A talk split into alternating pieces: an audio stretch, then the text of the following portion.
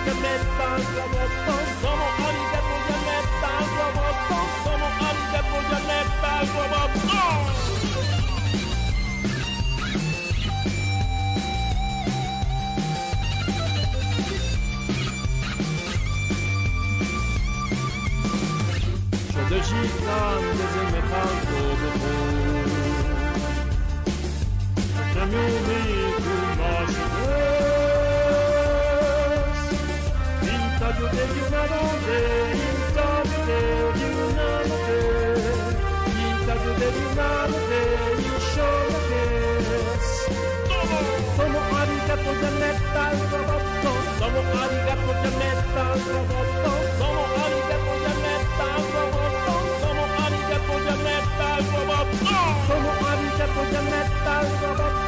arigato de metal, robotón. Somos arigato de metal,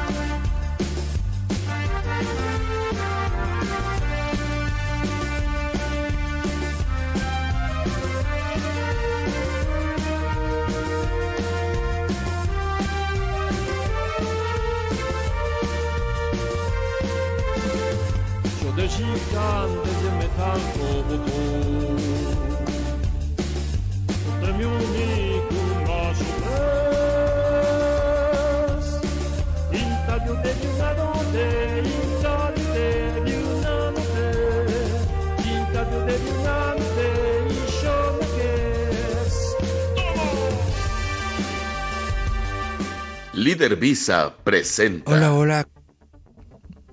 Hola, hola, ¿cómo están? Esto es J Metal Roboto, yo soy Eric Contreras Ayala. Espero que todos se encuentren bien en sus casitas, en donde quiera que nos estén escuchando, que nos estén dando el favor de su audiencia. Pues hoy vamos a tener varias notas interesantes. Vamos a hablar un poco sobre el Mandalorian, por supuesto, esta serie de Disney Plus que está pues en estos momentos desarrollándose y de la que somos muy fans y vamos a hablar un poco de, de, chismes, de rumores, un poquito sobre los Óscares. Entonces todo esto vamos a darlo en las noticias ñoñas, así que vamos a darle entrada. Venga.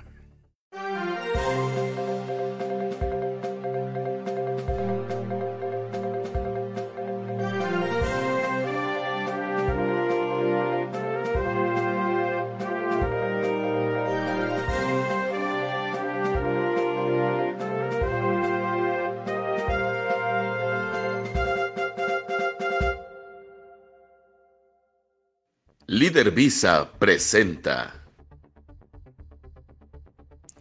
Pues ya estamos aquí de nueva cuenta en las noticias ñoñas y vamos a comenzar con algo muy interesante, bueno, más o menos interesante. Resulta que en estos días eh, han estado entrevistando a Ben Affleck y pues el buen Affleck ha estado hablando justamente sobre eh, Batman sobre su Batman y sobre la película de Flash. Vamos a hablar primero sobre Flash porque resulta que Ben Affleck acaba de revelar cuánto tiempo aparecerá eh, su Batman en la película de The Flash. El actor también dijo que le gusta lo que hicieron con Batman v Superman. Bueno, The Flash está trayendo dos de las películas de DC Batman a la pantalla grande está trayendo dos de las versiones de Batman a la pantalla grande, pero parece que la versión del personaje de Ben Affleck no tendrá mucho tiempo en pantalla. Hablando con el sitio de Hollywood Reporter, Affleck reveló que no juega un papel tan importante en la película como los fanáticos pueden esperar. Sí, finalmente descubrí cómo interpretar a este personaje, Batman, y lo logré en The Flash. Durante los cinco minutos que estuve ahí es realmente genial, dijo Affleck. Mucho es solo tono. tienes que averiguar cuál es tu versión de la persona, quién es el tipo que se adapta a lo que puedes hacer e intenté encajar en un Batman. Y por cierto, me gustan muchas de las cosas que hicimos, especialmente en la primera película, es decir, Batman v Superman. El actor confirmó previamente que The Flash sería su última aparición como Batman, pero este ya no parece ser el caso, ya que Affleck también aparecerá en Aquaman y El eh, Mundo Perdido, El Reino Perdido, que se estrenará en diciembre, dado que The Flash sirve como punto de reinicio para el universo de DC de James Gunn. Así que tenemos que esperar a ver si algo cambia con el cameo planeado de Aquaman de Ben Affleck. La película de Flash va a ser un gran mosh pit de superhéroes con dos versiones de Barry Allen de Ezra un Batman de Michael Keaton y el Batman de Ben Affleck. La llegada también de Cara Sorrell, conocida como Supergirl, y The Flash llegará a los cines el 16 de junio, prácticamente en dos meses, abril, mayo, junio, sí, estamos en 16 de de marzo, perdón. Estamos en el 16 de marzo, abril, abril, mayo, junio. Uy, tres meses todavía nos falta. Pues esperemos, esperemos la película. Y bueno, algo más que dijo Ben Affleck es que nunca dirigiría una película del DCU de James Gunn. Ben Affleck discutió los problemas con Justice League y simultáneamente ha descartado regresar al DC para dirigir una película bajo el liderazgo de James Gunn y Peter Safran. En diciembre, se informó que Gunn se había reunido con Affleck para discutir la posibilidad de que dirigiera una película de DC. Sin embargo, Affleck ahora ha dejado en claro que, si bien no tiene ninguna hostilidad eh, contra Gunn, simplemente no está interesado en dirigir un proyecto para este DC. Dice, no dirigiría algo para James Gunn. Absolutamente no, dijo Affleck a The Hollywood Reporter. No tengo nada en contra de James Gunn. Es un buen tipo. Seguro que hará un gran trabajo. Simplemente no me gustaría entrar y dirigir eh, de la forma en la que lo están haciendo. No estoy interesado en esto. La razón detrás de su decisión de dejar de dirigir en DC parece deberse, al menos en parte, a la experiencia que tuvo en Justice League. Explicó algunos de los problemas que enfrentaron en la producción y cómo se sintió al terminarla. Podrías dar un seminario sobre todas las razones por las que no se debe hacer esto, dijo Affleck sobre la experiencia, desde la producción hasta las malas decisiones y la horrible tragedia personal, y termina con el sabor de boca más monstruoso. El genio y el lado positivo es que Zack Snyder eventualmente fue a ATT y les dijo, mira, puedo conseguirte cuatro horas de contenido y es principalmente toda la cámara lenta que filmó en blanco y negro y un día de filmación con él y yo. Me dijo, ¿quieres venir a filmar en mi patio trasero? Y yo le respondí, oye, creo que hay sindicato, Zack, creo que tenemos que hacer un trato. Pero fui y lo hice. Affleck confirmó que La Liga de la Justicia de Zack Snyder es su película mejor calificada en IMDB pero toda la experiencia lo afectó personalmente y descubrió que perdió interés en la creatividad, por lo que finalmente decidió dar un paso atrás en el género de los superhéroes. Fíjate qué triste, qué triste debe ser esto, que tu mejor película, que imagínate que seas Ben Affleck y que tu mejor película, tu película mejor calificada de toda tu carrera en IMDb es la Liga de la Justicia de Zack Snyder. Fíjate qué triste. Bueno, de repente me felicitaron por la bomba en la que estoy, dijo, pero iba a dirigir a Batman y Justice League. Me hizo decir, estoy fuera, no quiero volver a hacer nada de esto nunca más, no soy el adecuado. Esta fue la peor experiencia que he visto en un negocio que está lleno de experiencias de mierda. Añadió, quieres ir a trabajar y encontrar algo interesante a lo que aferrarte en lugar de simplemente usar un traje de goma y la mayor parte del tiempo estás parado frente a la pantalla de la computadora y pensando, si esos desechos nucleares se sueltan, nosotros voy a... está bien, no me, condescendí con esto ni lo dejo, pero llegué a un punto en el que no lo encontré creativamente satisfactorio. Además está sudoroso y exhausto, y pensé, yo no, no quiero participar en esto de ninguna manera, no quiero despreciar más mi vida, de la cual tengo una cantidad limitada. Chan, chan, chan. Con o sin Affleck, la nueva era de la DCEU avanza. Con y Safran ya están presentando la hoja de ruta para el capítulo 1, Dioses y Monstruos, que es efectivamente la primera parte de su plan maestro. Superman Legacy será dirigida por Gunn y será el primer título lanzado oficialmente bajo el capítulo 1 en julio de 2025, seguido por Batman parte 2 de Matt Reeves en octubre de este mismo año. Otras películas que siguen eh, incluyen Authority, Brave and the Bold, Supergirl, Woman of Tomorrow y Swamp Thing. Órale.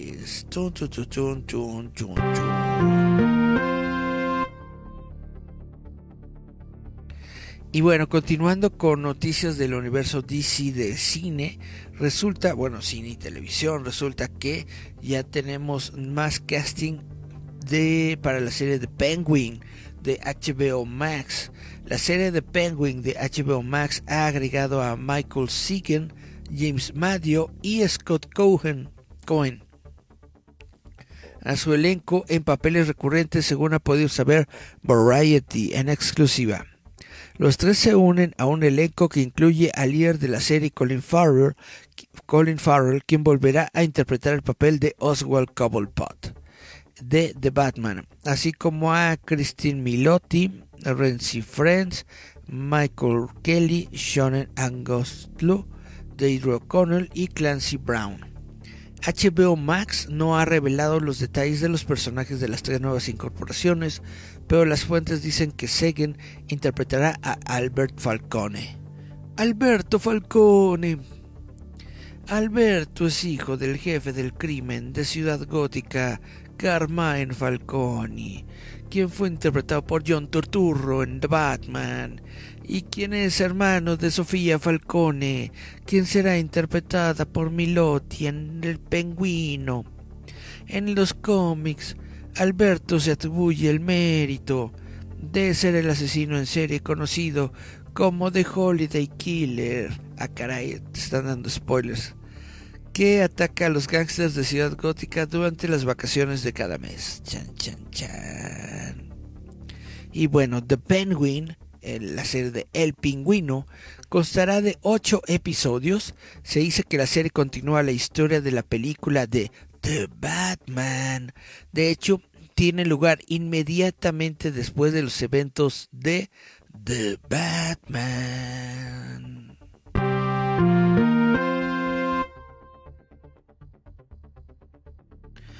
Pues eh, justamente resulta que eh, durante el fin de semana fue el, festival de cine South by Southwest en donde se estrenaron algunas películas y entre las películas estrenadas está una que a nosotros nos, nos va a parecer interesante porque fue justamente Evil Dead Rise. Chan chan chan. El arroz del Evil Dead. Así nomás. De Bruce Campbell esta es la película que sigue, que, que, continúa justamente ¿no? con la saga de Evil Dead.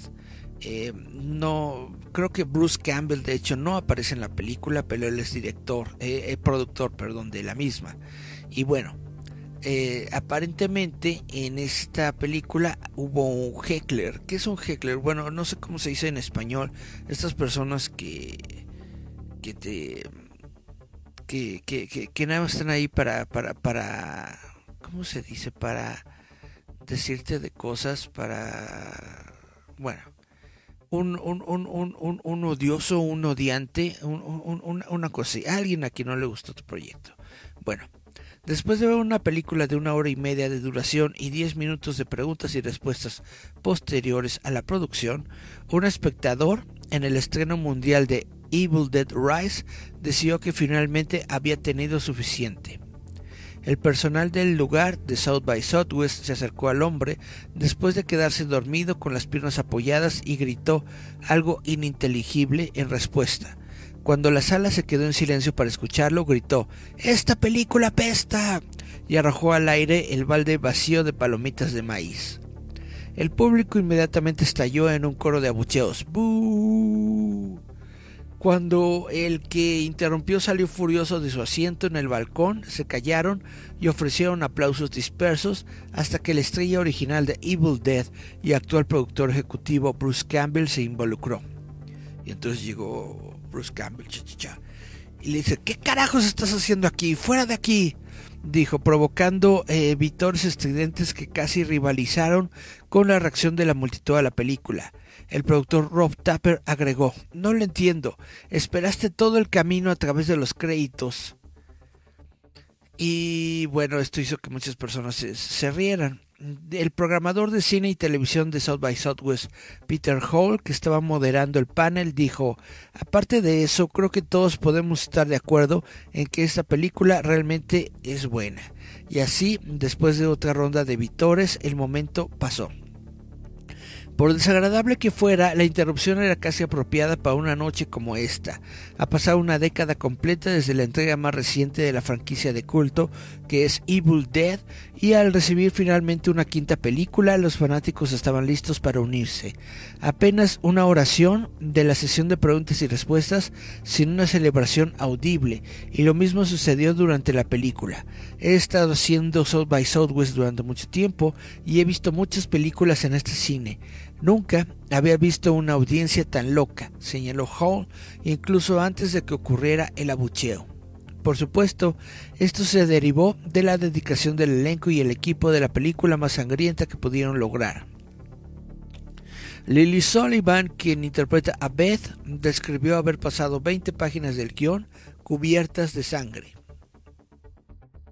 La sustancia más pegajosa, asquerosa y repugnante de eh, que puedes haberte imaginado y de la que estuvo cubierto durante seis meses porque era COVID y nos quedamos sin sangre en Nueva Zelanda porque no pudieron importarlo. Así que este lote que dice que tenía seis meses de caducidad siguió ocupándose.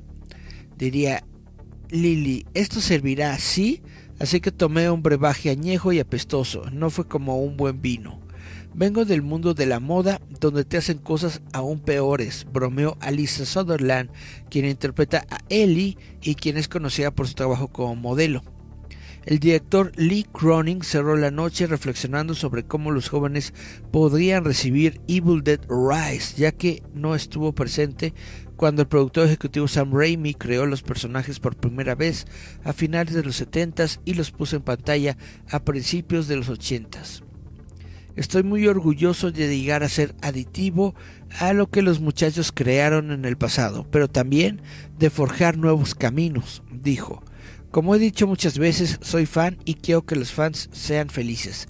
Quiero que sientan el ADN de una película de Evil Dead, pero también quiero que haya gente que sienta que yo hice... Eh, que sienta lo que yo hice cuando tenía nueve años. Creo que poder agregar este legado y con suerte traer a una nueva generación permitirá que ese tipo de historias se sigan haciendo. ¿Ustedes qué opinan? ¿Son fans de Evil Dead? ¿Son fans de... de ¿cómo, le pusieron aquí en México el huésped maldito? No, esa es, es otra película. Mm, Evil Dead, ¿cómo le pusieron aquí? Bueno, no me acuerdo, pero pues ya va a haber una nueva película de Evil Dead. El arroz de Evil Dead. ñaca, ñaca, ñaca.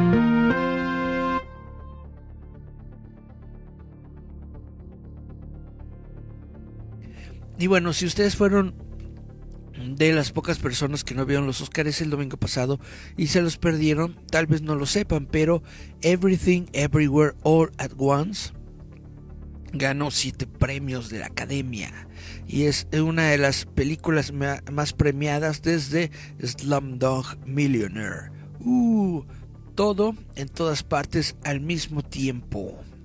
Culminó una temporada de premios innovadora y se convirtió en la ganadora de mejor película más premiada desde el 2008 como Slumdog Millionaire.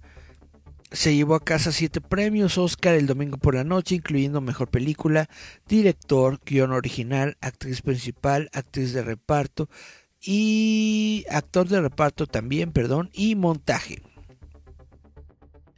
Chan Chan Chan. En el año 2009, Slumdog Millionaire de Danny Boyle, oh Danny Boyle, oh Danny Boyle, obtuvo ocho permisos, incluyendo ocho premios, perdón, incluyendo mejor película, director, guion adaptado, cinematografía, edición, partitura, canción original, mezcla de sonido. Antes de Everything Everywhere, lo más cerca que ha estado un ganador de la mejor película de superar este número fue en el 2010, cuando Hurt Locker ganó seis premios Oscar. Y bueno, ha pasado un tiempo desde que los premios de la Academia han visto una película robar el espectáculo como lo hizo Ben Hur, Ben Hur de William Wyler, que hizo historia en 1960 como la primera ganadora, primer película ganadora en recibir 11 premios de la Academia. Solo otras dos películas han alcanzado el mismo la misma el mismo número.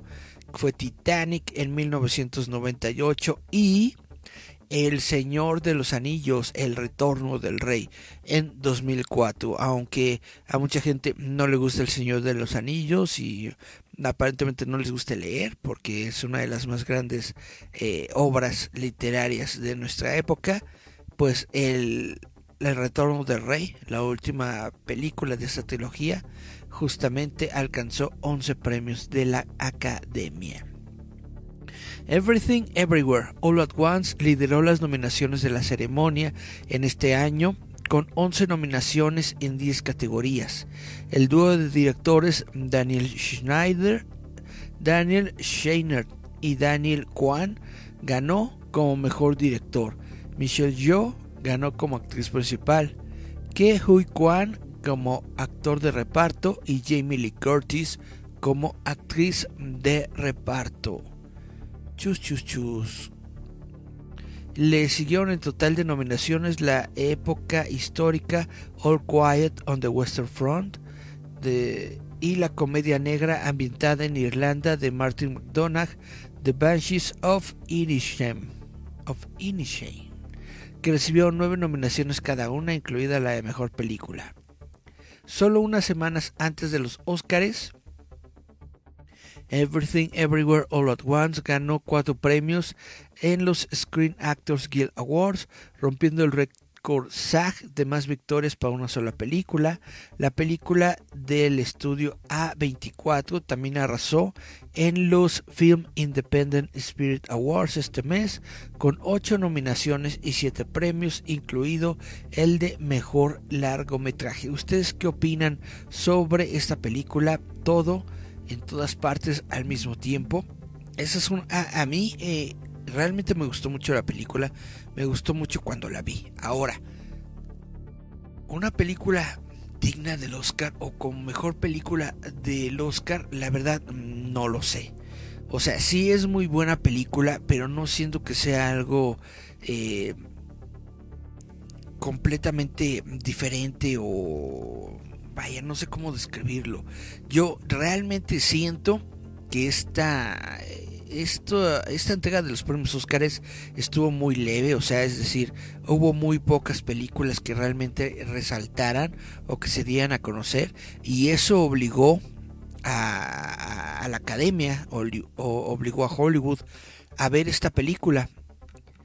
Pero siento que no, que, que sí es muy buena, sí me gustó, sí, sí me parece muy genial la, la trama y todo esto, sí me sacó una lagrimita, bla, bla, bla pero siento que es una película, o sea, normal en el sentido de que el cine eh, de, Asia normalmente es así, el cine de Asia tiene muchas eh, películas que son que son así medio locochonas, medio juguetonas, que se toman el riesgo de, de, realizar temas este que son que son como que más eh, cerebrales, etcétera, etcétera. Y siento que siendo la primera vez que los Óscares como que se dan cuenta o como que reconocen el cine de Asia, pues probablemente eh, pudieron haber escogido una mejor película, pero bueno, esto es lo que es, esto es lo que hay, esto es lo que ganó los Oscars.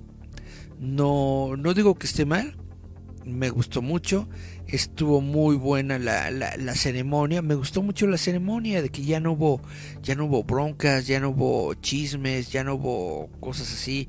Es, es, a lo que a, lo que vas, a lo que te truje chencha, que es eh, gringos, gringos millonarios dándole premios a gringos millonarios y se acabó, de esos son los Óscares, eso es lo que queremos ver, queremos ver este personas eh, ricas y famosas en, en, trajes bonitos, en, en, vestidos bonitos, eso es lo que queremos ver, no queremos este, ver que se estén peleando, que se estén dando de cachetadas, no queremos que nos hablen de política, no queremos que se pongan de que, ay sí, la, la, la el, el, cine necesita más este más mujeres o necesita más personas de color o necesita más latinos.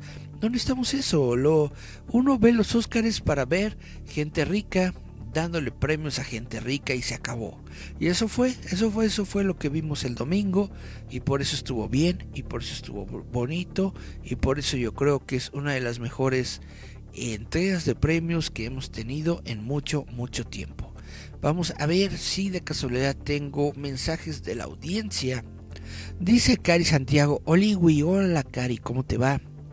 Dice Cari Primeras, qué bueno que estuviste aquí. En el principio de los tiempos, dice Yasmin Flores López, buenas. ¿Cómo estás, Yas? ¿Cómo te trata la vida? Dice Cari Santiago, va a salir Batman con Ezra Van a salir dos Batman, va a salir el Batman de Michael Keaton y va a salir el Batman de Ben Affleck.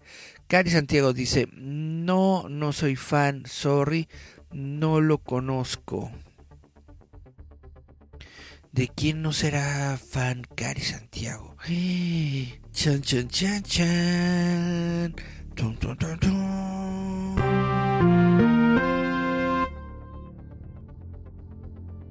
Y bueno, vamos a hablar un poquito sobre Shazam, porque resulta que nuestro bebé, nuestro bebé dinosaurio, el, el, infante, el infante Charlie, Char, Charlie Romero, eh, fue ayer justamente a la premier de, de, de, Shazam, la furia de los dioses, y ya subió su, su reseña a nuestra página de Roboto, ahí la pueden ustedes leer mientras que a, Charlie prácticamente le gustó todo.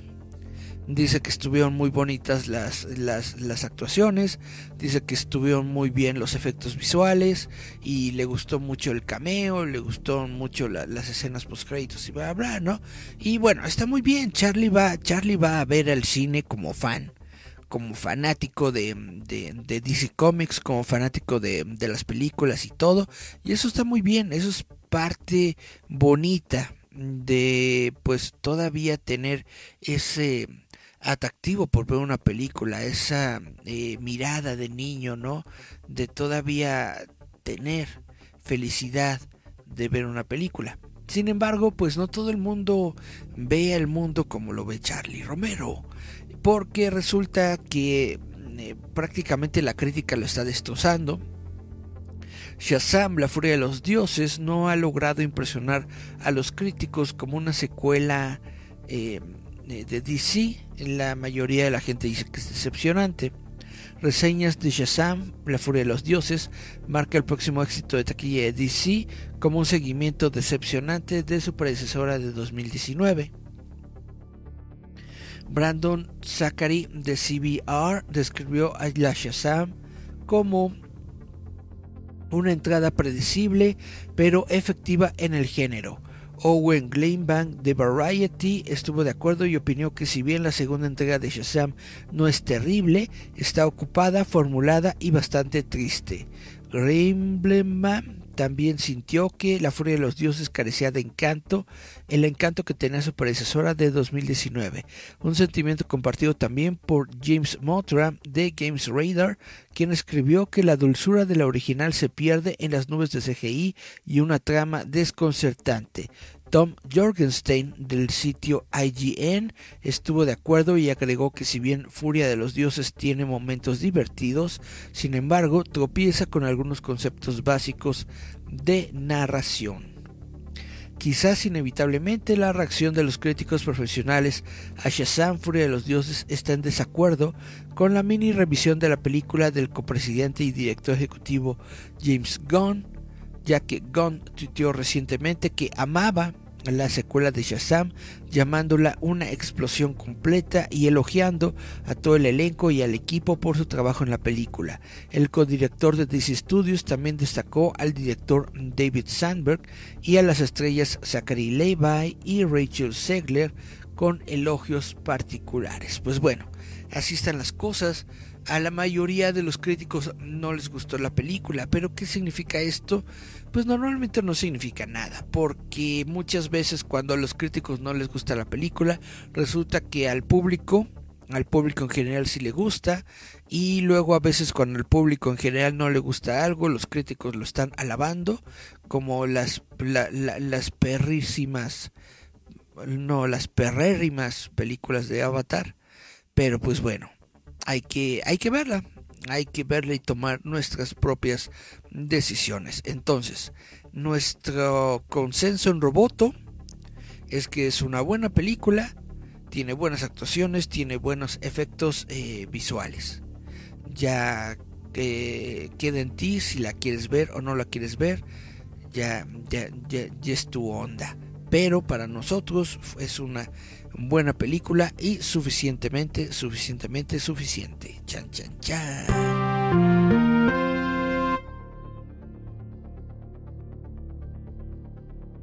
Y ahora les va un rumor. Normalmente yo no, no me gusta hablar de rumores. Pero este rumor está pachón. Porque resulta que es Sasha Baron Cohen. Sasha Baron Cohen, ustedes eh, conocen a este actor que es el que le hace de Borat eh, Sasha Baron Cohen interpretará a Mephisto en un especial de Disney Plus. Vuelvo a decir, esto es un rumor. Rumor, rumor.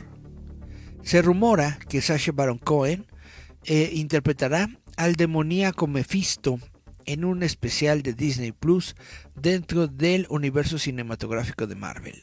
Según eh, un experto de la industria que se llama Jeff Snyder, del podcast de Hot Mic. Dice que eh, Sasha Baron Cohen eh, será Mephisto en una presentación especial de Marvel Studios que se está grabando ahora mismo en el set de la próxima serie de Disney Plus de Marvel Studios, Agatha Coven of Chaos. Snyder también corroboró aún más los informes anteriores de que Cohen interpretaría a Mephisto en el universo cinematográfico de Marvel. Bueno, yo no sé quién es este Jeff Snyder, nunca he escuchado su podcast, pero este cuate dice, dice que Sasha Baron Cohen es Mephisto, que ahora sí aparece Mephisto, y que está grabando justo en estos momentos su especial de televisión para Disney Plus. ¿Le creemos o no le creemos? Eso queda en usted joven e imberbe público conocedor que me está viendo. Chan,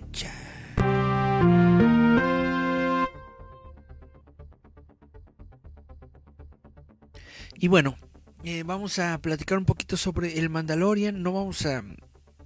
No les voy a spoilear todo el, todo el episodio, solamente les voy a platicar, comentar que el Mandalorian sigue estando en estos momentos en Disney Plus. Es una serie que a mí me está gustando mucho. Sí, estuvo un poco rara la edición de, del, episodio de ayer. Porque estamos nosotros eh, con el Mandalorian, estamos siguiendo toda su historia de acción, bla, bla, bla, bla. Y de pronto como que el episodio corta y nos muestra otra historia. Nos habla de un eh, doctor de, del imperio, o más bien que estuvo en el imperio, estuvo en las fuerzas de Moff Gideon, y cómo es este arrestado y después eh, llevado a la nueva república para ser pues recondicionado, ¿no? Metido de nueva cuenta dentro de la sociedad de la nueva república, eh, una vez que ha sido reacondicionado, o sea, ya este, le dijeron El, el, el, imperio no existe, chavo. Así es que o te reorganizas y trabajas para nosotros o te metemos todo a la cárcel de por vida. Y entonces él dijo, no, pues está bien. Y, y pues ya. Está medio raro el episodio, sí, porque les digo, primero estamos aquí con Din Djarin, ¿no? Aquí, y de repente nos, nos sacan otra historia con otro tipo y tú dices, ah, qué padre, es el, es el clonador que estuvo en, en la temporada 1 y 2. Pero hace mucho que no lo veíamos, entonces así como que de pronto que te lo ponen y, y que sale así muy, muy, normal, pues sí como que se siente medio, medio raro la, la edición del episodio. Pero no digo que esté mal, estuvo bastante buena la historia, tanto de, de, de como del, como del científico. Pero bueno, algo que ocurre dentro del episodio, bueno, dentro del episodio eh, anterior, de hecho, es que eh, vio por fin a un, este, a, un mitosaurio, que es esta criatura eh, justamente mitológica que se encuentra dentro del planeta eh, Mandalore, ¿no?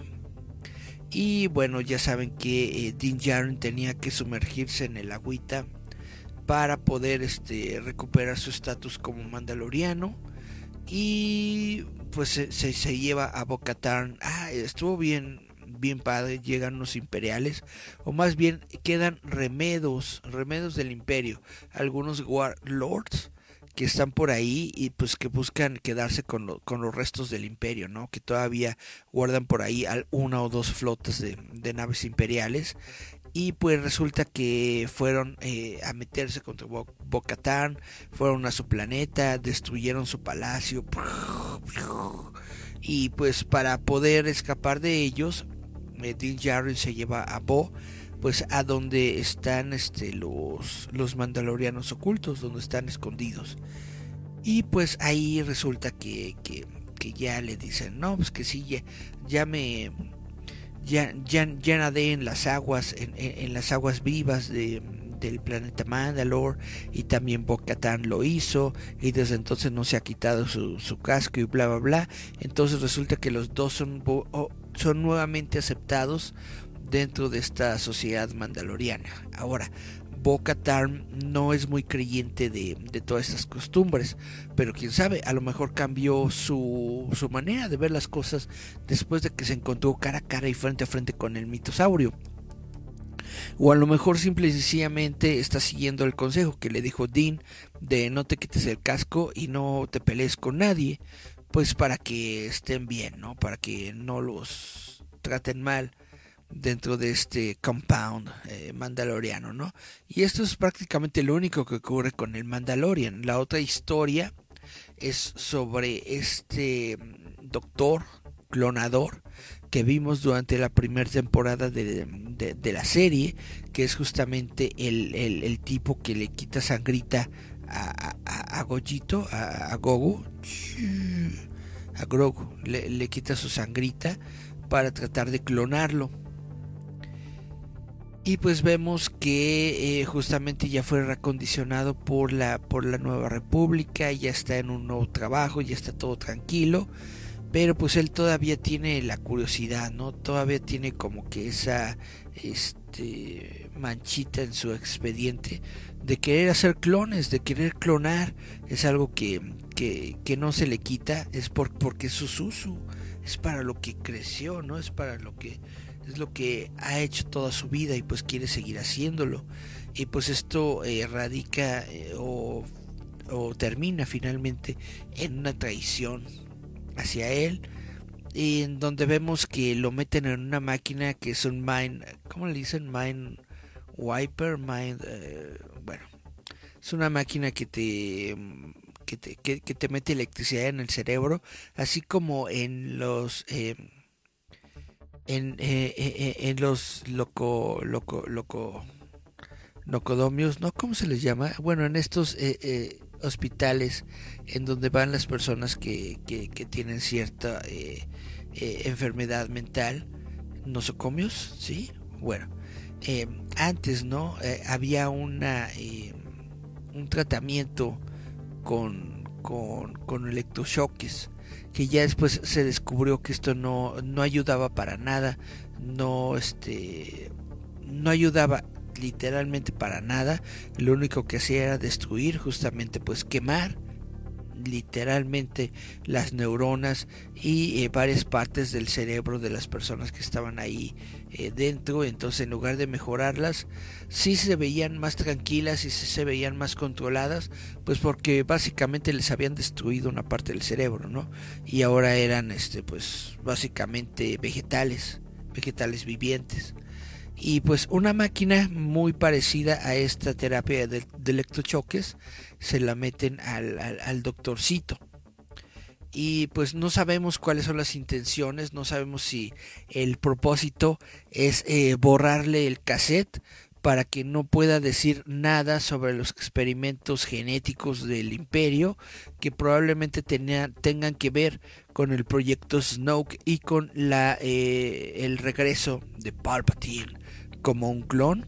No sabemos si es eso o si el propósito es hacerlo eh, de vuelta, eh, regresarlo de vuelta al, imperio o a alguna de estas eh, facciones imperiales, de modo que continúe sus trabajos para el imperio y ayude a crear un, un cuerpo clonado para el regreso de Palpatine en el episodio 7 de Star Wars. John 7, 8, 9, perdón, 9. En el episodio 9 de Star Wars. Y bueno, la serie está muy buena, se las recomiendo. También les recomiendo mucho la serie de Star Wars eh, The Bad Batch, El Lote Malo. Es muy bonita serie, se las recomiendo mucho. Vamos a ver si de pura casualidad tenemos más mensajitos en las redes sociales. Yasmín Flores López dice, bien aquí haciendo la portada del nuevo cómic de los ositos. ¡Wow! El nuevo cómic de los ositos, Urso y Dax, que va a estrenarse em, de forma mundial el próximo fin de semana, creo, en la Comics Bajío. Creo que es de este fin de semana al otro, en la Comics eh, Expo Comics Bajío, allá en, en Aguas Calientes, que es donde va a estar eh, Yasmín Flores López y Gerardo Valdez Uriza. Pues bueno, no se lo pierdan tampoco, son muy bonitos los cómics de Urso y Dax. Y pues bueno, esto es todo lo que les quiero decir eh, el día de hoy en este programa. No me queda más que eh, hablarles, darles nuestros mensajes parroquiales de el próximo evento que vamos a tener en el Tupper Gourmet que se llama Chan Chan Chan Chan la Roboto Expo. Vamos a tener una exposición el próximo 15 de abril. 15 de abril. Para los niños, para las niñas, para los nenes, para las nenes, para todos aquellos que tengan todavía alma, alma infantil, alma juvenil vamos a tener este, este bazar de juguete, este evento en donde vamos a estar hablando justamente, bueno, vamos a estar mostrando y reseñando y exhibiendo juguetitos juguetitos bonitos. Va a haber vintage, va a haber custom, va a haber de todo. Va a estar el líder fantasma, por supuesto, con sus figuras custom. Eh, justamente él luego lleva eh, figuras de la Guerra de las Galaxias, lleva figuras de, del Depredador, de Terminator, de un montón de, de, franquicias ochenteras, setenteras, que es de la época en la, en, la que este señor eh, vivió su infancia. También eh, va a aparecer Urso y Dax, va a aparecer Yasmín Flores López, que nos muestra los cómics de Urso y Dax, sí, pero también nos muestra eh, las, las ilustraciones, hay, este, hay separadores o, de vez en cuando hay folders, hay estampitas, hay stickers, hay memoramas, hay un montón de cositas de, de, estos animalitos que ustedes van a poder justamente adquirir, obtener en la Expo Roboto. También de vez en cuando hay, hay muñequitos de, que, que, que, que, cose con sus manitas, muñequitos de, de peluchito, como Ewoks, como Wookiees, Entonces está muy padre, muy bonito todo el trabajo que eh, lleva Yasmin Flores López. Ahí lo van a poder ver en la Roboto Expo. Va a estar también ni más ni menos que Lizard Paper con sus figuritas de papel. Justamente tiene muñequitos de papel, tiene naves de papel, tiene un montón de cositas eh, cool. Y bueno, estos son solamente tres de los muchos que van a estar dentro de la Roboto Expo. Esperemos que eh, sea una grata experiencia para todos esta exposición de Roboto que vamos a realizar el 15, 15 de abril del año 2023. Desafortunadamente yo creo que eh, no voy a llevar yo nada, no voy a tener ningún material nuevo disponible para este evento. A pesar de que es un evento de Roboto, yo creo que no voy a tener nada nuevo de Roboto en el evento, ya que pues tengo problemas con mi impresora y la pieza nueva que encargué para, para justamente reparar la impresora pues eh, me llega dentro de unos 2-3 meses entonces no voy a tener yo capacidad de realizar eh, nuevas figuras o nuevas piezas de plástico sino hasta dentro de unos 2-3 meses. Entonces, pues eh, desafortunadamente no va a haber nuevos contenidos de rebabitas, pero de todas formas vamos a ir al evento, vamos a estar ahí y vamos a estar tratando de convivir de la mejor manera posible con toda la gente que se dé cita en el evento. ñaca, ñaca, ñaca. Pues bueno, vamos a ver si queda algún otro eh, mensaje. Cari Santiago dice excelente programa y bueno, yo creo que eso es todo lo que tuvimos. Con esto nos despedimos. Hay tres personas viendo nuestro live. Muchas, muchas gracias. Eh, les agradezco a todos los que están aquí. Les agradezco a todos los que nos están escuchando. Les agradezco también a todas las personas que nos están escuchando en la modalidad de podcast a través de de bueno una de nuestros eh, canales principales es el Spotify pero también está Apple Music está Apple Podcast está Google Podcast está Amazon Music iBox Radio Public Breaker estamos en todos esos canales. Muchas gracias a este público pues porque han estado ayudando a que este programa a que este podcast crezca ya tenemos una audiencia bastante grande, mínimo unas 90 eh, personas escuchan estos eh, episodios cada semana, así que les agradezco mucho, mucho, mucho por su audiencia, muchas gracias por escuchar lo que este, lo que este loco tiene que decir. Y Yasmin Flores López también dice muy buen programa, muchas gracias Jazz. Y bueno, me voy sin antes eh, recomendarles que eh, le den una vuelta al Facebook de Gerardo Valdés Uriza. Gerardo Valdés Uriza, hoy a las 9 de la noche es su programa especial de Líder Fantasma, en donde probablemente vamos a hablar justamente, nos va a hablar justamente de los próximos eventos, de las próximas eh, cosas y productos que van a tener eh, para todos ustedes y de las próximas sorpresas que se avecinan dentro de lo que es el fantástico mundo de líder de, líder fantasma. Bueno, esto fue el programa de Jayer Metal Roboto. Yo fui Eric Contreras Ayala para roboto.mx. No olviden eh, leer el sitio roboto.mx. Y ahora sí, nos escuchamos, vemos la próxima semana aquí a la misma hora, mismo canal. Ciao, ciao, ciao.